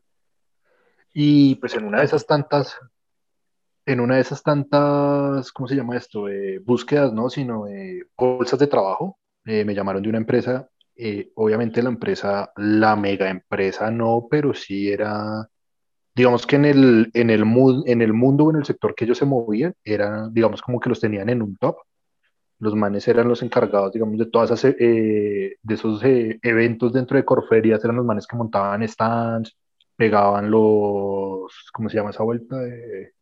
Los vinilos adhesivos, diseñaban los stands, ponían, o sea, tenían todo el tema de utilería, ¿no? Que necesitamos siete televisores, los manes tenían siete televisores, tenían todo ese tema. Y pues, marica, obviamente, pues el man yo llegué, yo le dije, no, pues yo soy diseñador, bueno, siempre me vendía como diseñador gráfico, como es de tercer semestre, yo soy diseñador gráfico. y con eso, o sea, como con esa vuelta el man me dijo como que, ah, bueno, listo, pues venga, chino. Eh, es un reemplazo por, un, por una licencia de maternidad, míasel. Lo único que usted tiene que hacer es, eh, ¿cómo se llama esta vuelta? Digamos, eh, las empresas mandaban los logos, uno tenía que simplemente pues pasarlos a curvas o pues ya si venían en curvas, para, bajarlos a, al plotter de corte y ya listo. Y, o sea, la máquina hacía uno, uno descartonaba, eh, llegaba el día, dos días antes de las ferias, iba a instalar unos vinilos por todos los diferentes stands. Pero digamos que al principio obviamente te, te montaban así la empresa con, o sea, el mega presupuesto, tenemos los mejores vinilos de Colombia, eh, tenemos los mejores acabados, tenemos yo no sé qué. Y marica, o sea, uno se daba cuenta nomás, a veces cuando la el plotter pasaba haciendo el corte, se comía el vinilo o sea, la cuchilla, si el man, no sé, digamos, si tenía la posibilidad de tener, no sé, digamos que la vida, la vida útil de una cuchilla de plotter de corte pueden ser, no sé, puede estar hablando mierda, eh, 7000 horas. El man las ponía a trabajar 14000 horas. Porque pues era ahorrarse plata al man. y siempre entonces. ¿qué le pasa con esa mierda? ¿Cómo ser empresario así lo bien? Pues, marica, digamos que ese fue, ese fue, digamos como que ese sí, verdad, sí, fue como, puedo decir, sí, es como el peor trabajo que he tenido, porque, marica, el man, digamos, aparte que el man tenía un problema con el tema de los materiales, porque eran de mala calidad, pésima calidad, digamos que era un proveedor que el man le decía, ah, necesito, no sé, dos metros de azul. El man le llevaba los dos metros de azul, pero pues era muy chistoso, pues uno dice, parce, si yo te estoy comprando dos metros, véndeme dos metros. ¿Sí? Llegaba 1,90, 1,90, 1,80, 1,70 y uno diciéndole al man, parce, yo le pedí dos metros. Y el jefe era como, ay, pues bandese ahí, acomoden los retazos, acomode que el desperdicio, que yo no sé qué, que la otra diseñadora no, no permitía nada de eso y usted sí. Y uno como, ah, listo, papi, todo bien. El primer mes, pues, práctica, que mientras se acomodaba el puesto, que no sé qué. Y llegó una feria de la salud, Marica el man se había comprometido, no sé, digamos que la feria de la salud puede tener bajitos unos 500 stands en Corferia. El man se ganó casi como 150 stands. Y obviamente, pues adivina quién era, quién era el muñeco lindo que le tocaba instalar esos 500 y pucho de vinilos dentro de esos hijos puta de Y uno Pues, como un este marica frenteándole para que el negocio del hijo de puta no, no, se le, no se le quiebre. Y uno como un huevo No se le caiga, que, marica. que el negocio del mano se le caiga. Uno es como huevón, pues marica, que se, que se comprometió, mira a ver qué Es que, hace. es que uno de chino era muy marica. Sí, parce, o sea, uno no conocía esas. Pues es que también está la, ahí la vuelta de, de que hay muchas empresas que se tiran a, sus, a, a un montón de trabajadores. Pues, marica, para que uno diga como que listo, si el man se ganó 500, en- pongamos un ejemplo, si de 500 stands el man se ganó 150, yo como empresario o emprendedor o lo que sea, yo sé que tengo que tener ciertos materiales, cierta cantidad de materiales, no sé, debo tener tantos metros de vinilo, tantos metros de vinilo frost, tantas espátulas, o sea, como cosas de respaldo. Marica, llegó, eran como las 2, 3 de la mañana y se nos acabó el vinilo frost, lo que teníamos de vinilo frost pues se nos acabó. Y hay un vinilo especial que es como un vinilo de descartón. Entonces tú pegabas ese vinilo ahí, lo descartonabas y lo pegabas en el vinilo y ya listo. Se hacía la magia y quedabas una chimba. Le digo al man, weón, se nos acabó esta vuelta, ¿qué hacemos? Me dice el man, mijo, vaya y coja plata y vaya hacia la comercial papelera, compre 50 metros de contact y ese va a ser el vinilo de descartone. Pues obviamente Papito Lindo salió corriendo como una hueva a la una de la mañana, de, su, de mi bolsillo saqué plata, pagué el taxi, fui compré los 50 metros de esa vuelta, me devolví en taxi y llegamos y claro, empezamos a instalar y ya los manes que habían instalado todo el tema me dijeron, no, pues venga, le ayudamos y yo, breve, listo. Pues mágica, cometí, cometí la primera brutalidad. Uno, cogí contact para hacer descartone. Obviamente pegué ese contact encima de ese vinilo adhesivo, de puta, y me traje todo, la, me traje la pared, me traje lo que los manes habían pintado. o sea, los manes voltearon a mirar como, hijo de puta, se nos acaba de tirar el trabajo de todo el día. Ay, Yo lo que único- Marica, Tata está Uy, relatando no. como una pesadilla sin fin y todos estamos acá como si estuviéramos viendo una película de terror. No. Pues, marica, obviamente llamo al man y le digo, parce, se acaba de presentar esta vuelta, el contact no coge, el contact yo no sé qué. Dice, ah, pues no sea idiota, no, no lo ponga así, póngalo contra el piso de, de Corferias, quítele un poquito el pegante y ahí se empieza a escartonar. Y yo, ah, par- pues usted a mí no me dice esa marica, y me dice, ah, pues es que pasó, lo-". o sea, nos pegamos una enganchada como de una hora por teléfono. Y yo, bueno, listo. Ya de ahí para abajo empecé como que, bueno, sí, se pegó esto, no se pegó esto. Entonces al otro día le llevaba así como, mari, como un inventario de, mire, se pegaron tantas vainas, no se pegó tanta maricada. Y el man me dice, mañana domingo lo necesito en Corferias porque tiene que terminar las instalaciones. Yo, ah, bueno, listo. Me fui para la oficina, mandé, o sea, ploteé otra vez todo, descartoné, váyase para Corferias. Y pues, marica, oh sorpresa, llego yo a Corferias y soy la única persona de la empresa frenteando como a 15 o 20 stand que les faltaban televisores o que les faltaban, que les, no sé, digamos que los manes habían comprado, o sea, a ver, los manes habían comprado un paquete y les entregaron la mitad o no les entregaron nada y yo como que bueno, listo, traté de frentear lo que más pude y marica, llegó la hora de, de hacer la, la despedida olímpica. Mijo, acá están sus hijueputas vinilos y hasta luego. Apagué el celular, marica, y desconectado del mundo. Y a lo, o sea, tuve fue la gallardía de presentarme el miércoles a cobrar los días que había trabajado. sí, igual ese trabajo, ¿no? Sí, obvio, pero pues el man me mandó para la mierda. Que había perdido yo no sé qué. Yo le dije, ay, usted es un hijo de puta, yo no sé. O sea, terminamos súper agarrados. El man, o sea, el man creo que todavía sigue en ese mundo, pero parce, o sea, de las peores experiencias, esas, cuando la gente se, o sea, como que cogen a una persona y se la cagan, hasta el punto de que la persona le dice, ay, ¿sabe qué? Mire, aquí le dejo tirado su trabajo y mire usted cómo responde. Hay guánicos desesperados. Bueno, yo, yo, yo, yo quiero también hacer énfasis, digamos, ahorita en los trabajos que nos gustan y ahorita ustedes que, que, que hablan de eso, pues no falta el compañero que siempre pone el pie, ¿no? Eh, que siempre le da zancadilla a uno. Y esas personas que lo hacen es como para alcanzar el éxito. Y yo no sé eh, eh, qué idea tenemos de éxito, pero yo pienso que en estos tiempos mitificamos lo que es el éxito. eh, y como lo dije en el podcast sobre Colombia y migración, no sé qué concepto nos vendieron, pero nos metió en la cabeza que el éxito es salir del país, ganar millones, estudiar intensamente, pero no por gusto, sino por obligación para llegar a ser como ese alguien exitoso, entre comillas. Y vemos al conocido, al compañero, al que estudió con nosotros, al amigo, al hermano como una competencia para alcanzar el éxito. Y bien lo decía Thomas Hobbes en su libro El Leviatán, el hombre es lobo para el hombre. Y con esto hago referencia a los horrores de lo que es capaz la humanidad de conseguir lo que quiere. Y no le importa pasar por encima del que sea para lograr ese ascenso o esa fortuna, entre comillas. Y lo peor es que tarde o temprano nos vamos a hartar de nuestros trabajos. Y eso es normal en el ser humano, que nos hartemos de lo que hacemos diariamente. Pero cuando nos hartemos, ¿qué va a pasar? Si me hago entender, o sea, si nos hartamos, y lo que decía ahorita Felo, eso es clave pues puta, vivimos miserablemente y nos aguantamos los maltratos del trabajo, los malos pagos del trabajo y no eh, como que nos ponemos los pantalones ni, ni tenemos el carácter de decir, ya no más, hasta aquí fue primero es mi paz mental, como lo que me pasó a mí en trabajo anterior.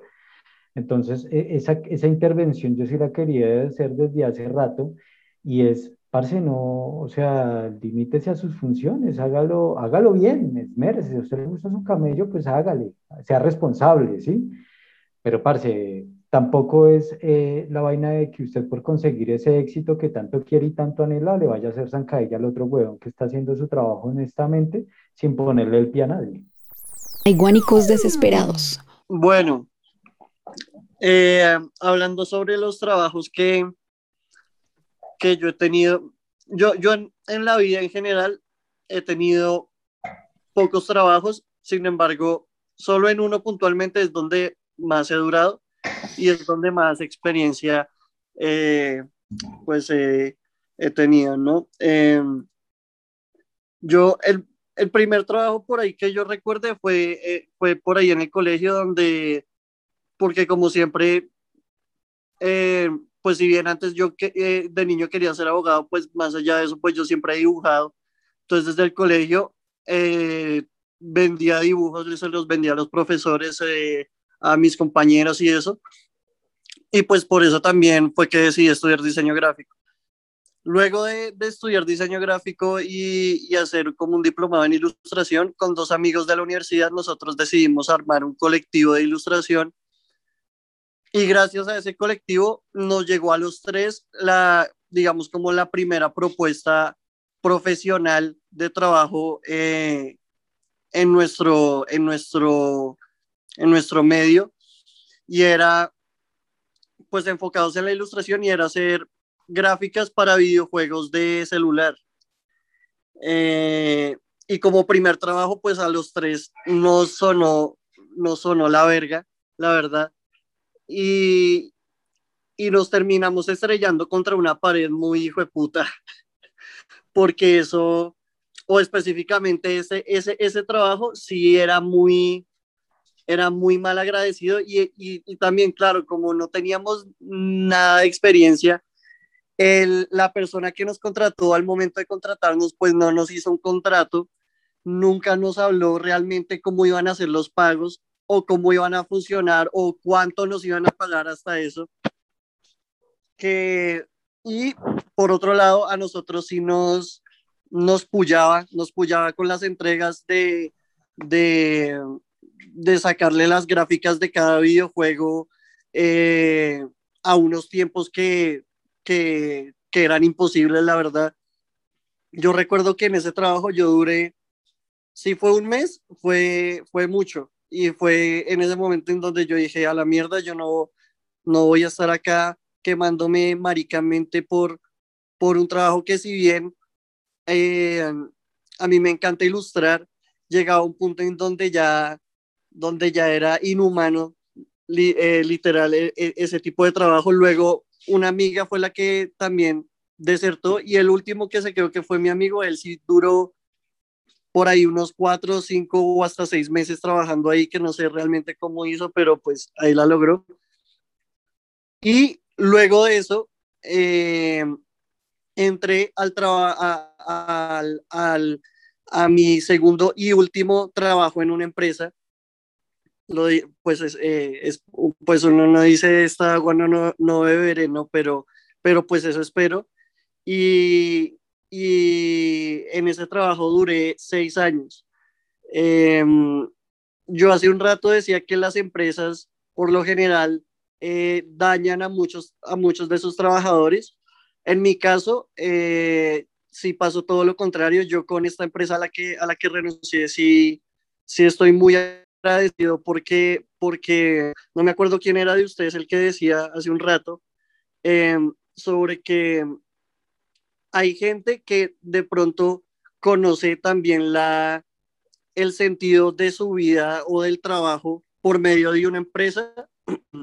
si bien yo antes sabía o siempre tenía en cuenta que ilustrar, pues me, me, me encantaba, al momento de llegar a, este trabajo que era un audiovisual, hasta ese punto como que realmente logré aclarar un poco mi también, eh, pues todo el aspecto audiovisual y algo que me encanta, es algo que a día de hoy todavía eh, me dedico y, y, a la empresa eh, con la que estuve me sirvió totalmente de escuela también para, para, para pulirme en, en habilidades y, y, toda la vuelta. En, en, en, el caso puntual del por qué renuncié, fue también como, como lo que yo acá y es normalmente si tú estás mucho tiempo en un mismo trabajo, pues uno tratándose, uno por más de que, de que el ambiente o los compañeros eh, termina, termina cansándose de eso y a la final uno termina también como ya trabajando de mal por fastidio a, a, estar en una misma rutina. Digamos, lo que a mí más me jodió fue, fue la comodidad, la comodidad de un sueldo. Eso fue lo que a mí más me prolongó renunciar a, a, esa empresa y, y, a los queridos oyentes, eh, les voy a decir una, una cosa, si están en una situación similar, por favor, huyan de la comodidad, porque la comodidad es el, el asesino, el, el, el verdugo más silencioso que puede haber y pueden pasar hasta 30 años y uno ni se dio cuenta, ni se dio cuenta realmente de, de, de eso.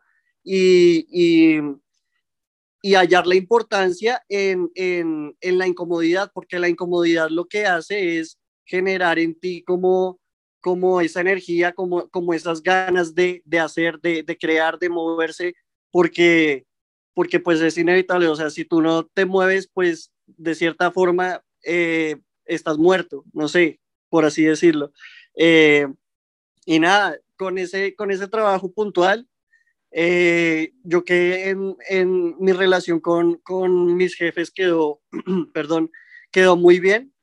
Eh, renuncié y ahora soy mi propio jefe. Tengo eh, mi emprendimiento hermoso que amo con todas las fuerzas de mi corazón. Me saca eh, ojeras, me saca canas si tuviera pelo. en fin, eh, y aparte de eso, pues me dedico a la música, que es algo que siempre me ha apasionado. Entonces, a la respuesta de toda esta temática que, que surgió desde el principio, me encanta lo que hago a día de hoy y la verdad la vida me ha dado tantos giros que nunca esperé verme en, en donde estoy hoy en día, pero maldita sea, ha valido la fucking pena, man. Todos aquí inspirados como sí, fue puta, sí. Sí, sí, sí. sí. Y mañana todos los radioescuchas renunciando así, sí, fuera comodidad, de puta. Renuncio, gonorre. Sí, sí, literal. Eh, bueno, ¿cuál ha sido? ¿Cuál ha sido? Yo he tenido dos experiencias densas, pero bueno, digamos que la una fue la última vez que trabajé ya, uy, ya van a ser como unos siete años en empresa formalmente. Esa fue la última vez que trabajé, sí, para alguien más. Eh, pues que todo el mundo sabe, ah, bueno, no todos nuestros radios escuchas saben la historia, pero el hecho es que hubo como un mal procedimiento ahí y terminé interponiendo una demanda laboral que gané. Y bueno, pero bueno, no, de esa no voy a hablar tanto. Voy a hablar de la anterior a esa. La anterior a esa creo que esta historia casi no la sabe nadie. Eh, yo trabajé con un pintor muy reconocido acá en Colombia.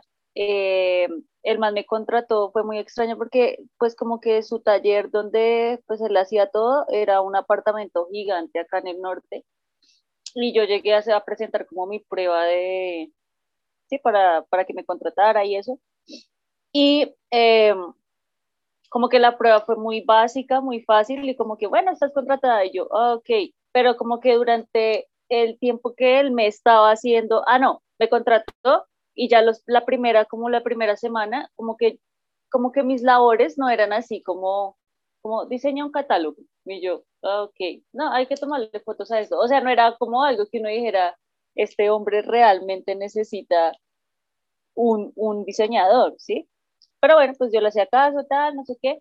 Me dijo, eh, pues lo, las labores que tú vas a tener es pues como que, como que tú vas a, tomar muchas fotos, vas a hacer un catálogo, vas a hacer esto, lo otro. Y pues yo me estoy moviendo entre, entre Bogotá y Villa de Leyva. Y pues tú tendrías que viajar conmigo. Y yo, bueno, pero era un señor, ya es un señor, señor, o sea, ya escucho. Y como que durante esa primera semana, durante ese trabajo 15 días, durante esa primera semana, eh, varias veces me dijo, no, es que antes que tú estaba otra niña diseñadora, yo en esa época tenía como unos 23 años, yo le pongo por ahí 24. Yo recién me había graduado de la universidad. Entonces me decía, no, eh, antes que tú estuvo una niña que, pero ella no me gustó porque no hacía las cosas como me gustaban, no sé qué. Y como que pasaba los días y, ah, es que antes de esa estuvo otra, y antes de esa estuvo otra, y todas teníamos como el mismo perfil, y yo como, mm, esto está un poco extraño. Entonces Pero ya perfil- como que, Puro perfil de tóxico que dice, es que todas mis exnovias son, están locas y uno es como, y uno es como, tan, no creo que sean no lo sé, todas, sí, sí.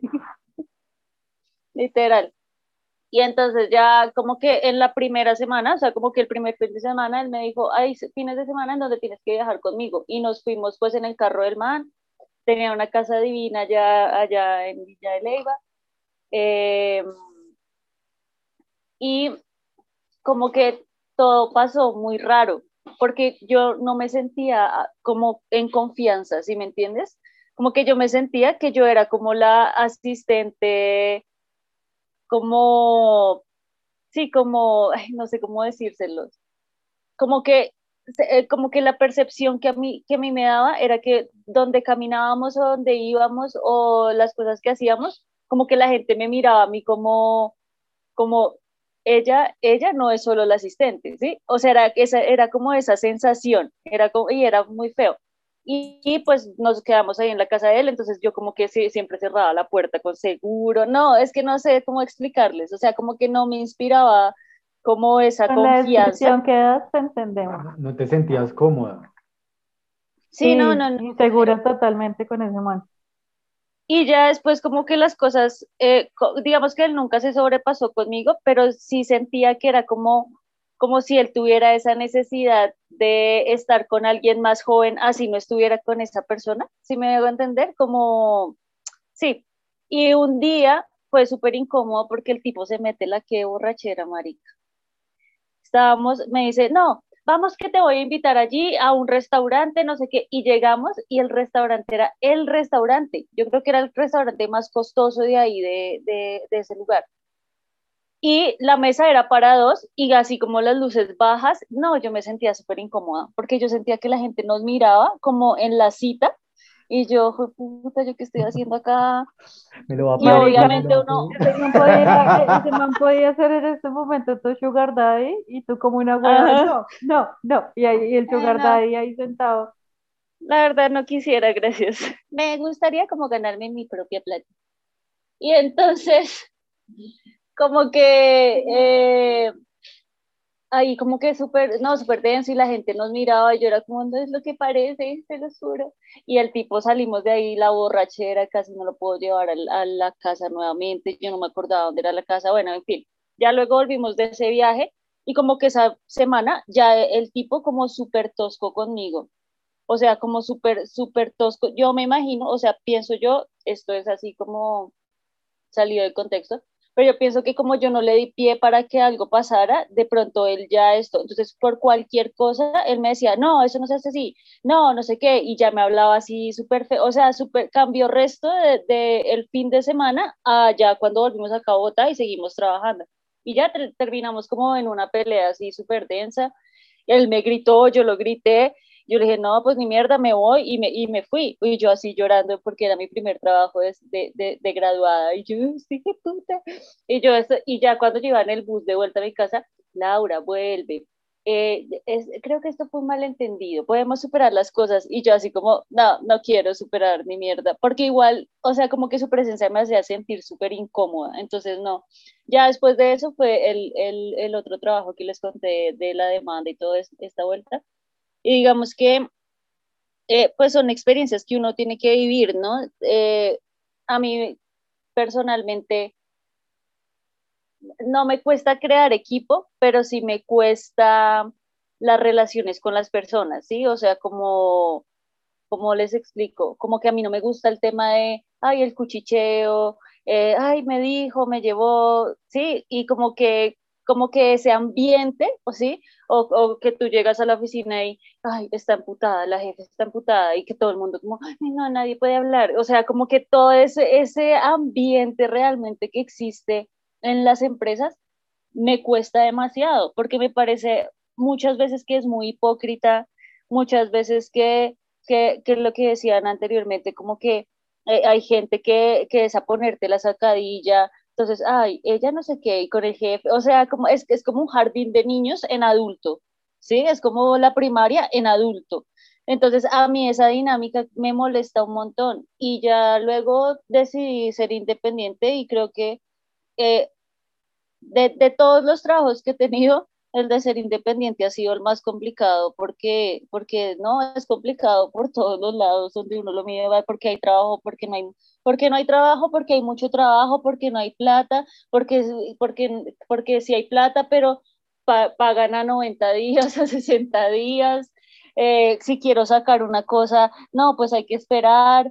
Sí, sí tengo una idea, no fracasé en la idea, tuve que cerrar, tuve que volver a abrir, o sea, no, es súper denso, pero lo que más me gusta de eso es que yo tengo la capacidad de tomarme las decisiones con respecto a, o sea, a medida que va pasando el tiempo, como que yo misma puedo tomar las decisiones y decir, pues sí, quiero hacer esto ya, no, ya no quiero hacer esto, quiero aprender esto nuevo, no, ya no quiero aprender esto nuevo.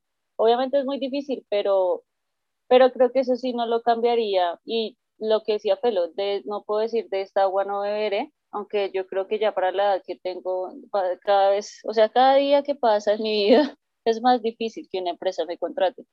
Porque yo no tengo, eh, sí, viejaris, yo no tengo como una experiencia, ¿sí? O sea, si alguien me va a contratar, ¿cuándo fue tu último trabajo? 2014, o sea, es hace mucho tiempo, eso ya ¿sí? Entonces, que cada día que pasa me toca es más aferrarme a la idea de construir país desde crear empresa, desde poder generar empleo, desde llevar las, la cultura creativa, eh, aportar desde mi granito de arena lo que yo pueda aportar a las culturas creativas acá en este país, pues esta, esta es como, como que todo está encaminado a eso. Y digamos que si en este momento me preguntan, ¿eres feliz? Sí, yo soy muy, muy feliz con, con, todo lo que hacemos, con lo que no hacemos, con lo que haremos y con lo que viene, porque vienen grandes cosas, les digo. Fin.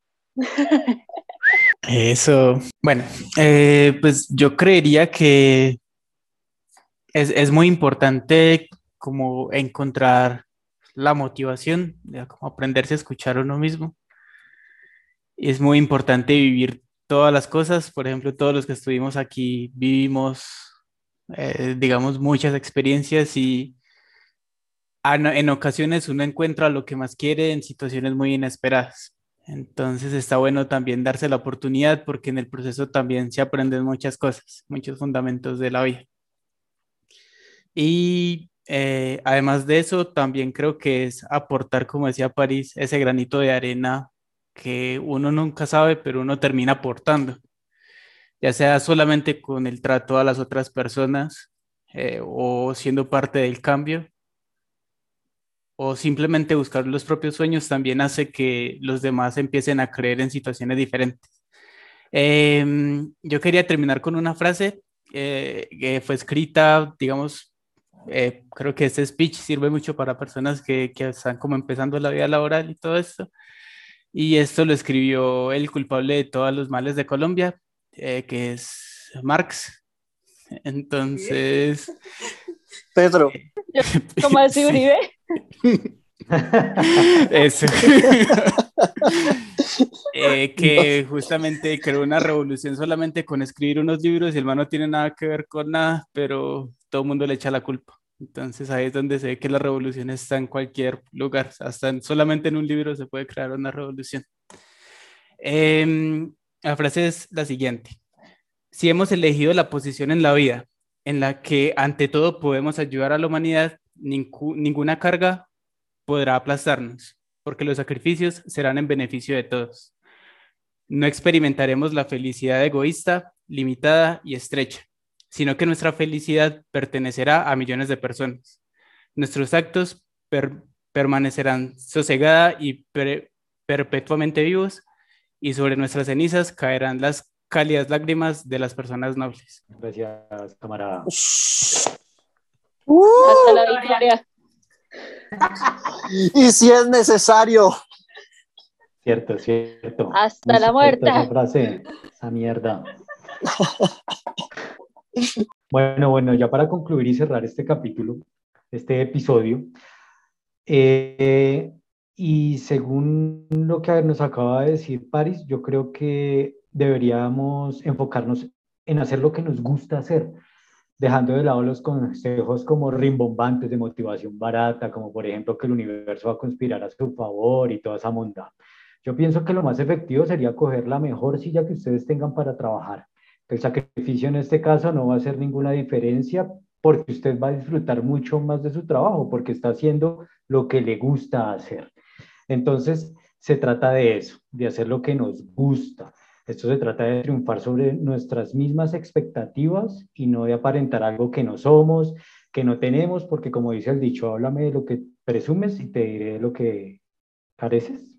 ¿Sí? Creo que así dice la frase.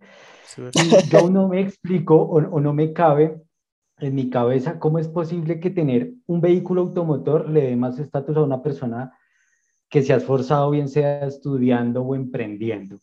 Y, y, cuando digo emprender, es arrancar de cero, no que papi y mami me, me, patrocinaron mi idea y por eso soy, entre comillas, exitoso. Y ustedes no me están pidiendo un consejo, pero atrevidamente se los doy, y es que si se siente anímicamente mal en su trabajo, renuncie. Eso sí debe ser consciente que lo que viene será difícil, que debe hacer miles de sacrificios, que muchas de las cosas van a ser con las uñas, pero por lo menos tendrá esa paz que tanto anhela y si es independiente, pues delegue sus funciones. Y si esa no es una, una uh, opción, eh, entonces relájese, cójala con su avena y su pitillo y trate de hacer cosas nuevas, sea anarquista. Y, y vean que eh, el caos trae la belleza de lo impredecible. Iguanicos desesperados, todos los lunes a la hora que se nos dé la perra gana.